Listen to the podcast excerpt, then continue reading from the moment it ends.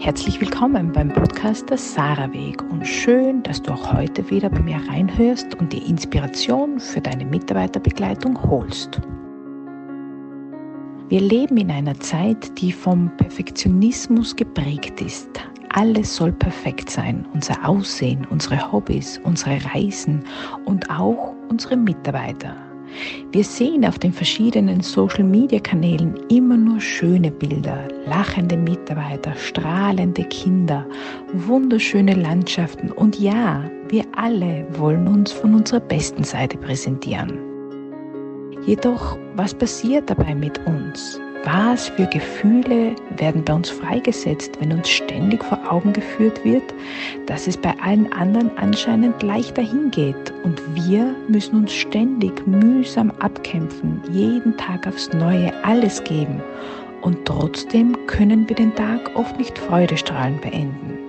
Wir nehmen Sorgen, Probleme, Druck und Herausforderungen mit, denn sie sind ein Teil unseres Lebens.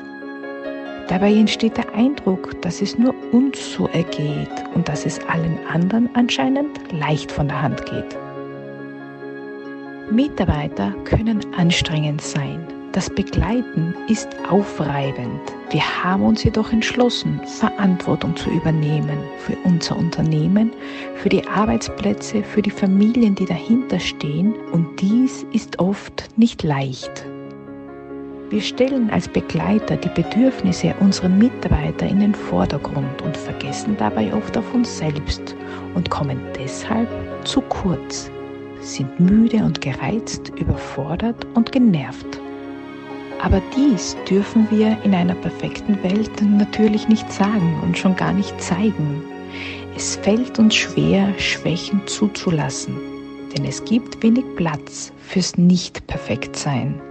Denn wenn wir Schwäche zeigen, dann wird uns vermittelt, dass wir nicht gut genug sind.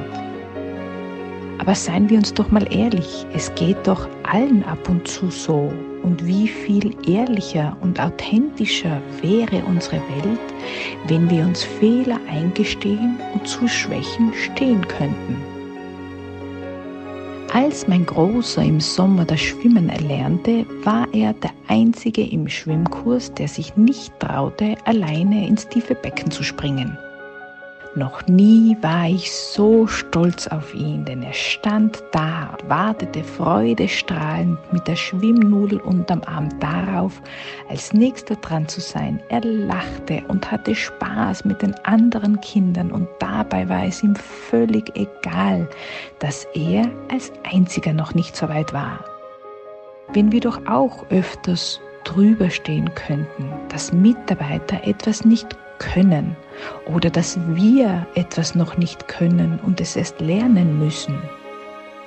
Es ist okay, den Erwartungen anderer nicht zu entsprechen und dies zu erkennen, dass das Perfekte im Auge des Betrachters und somit auch im Unperfektsein liegt. Wenn du auch den Sarah-Weg gehen möchtest, dann schreib mir gerne eine Nachricht an info@dersaraweg.com.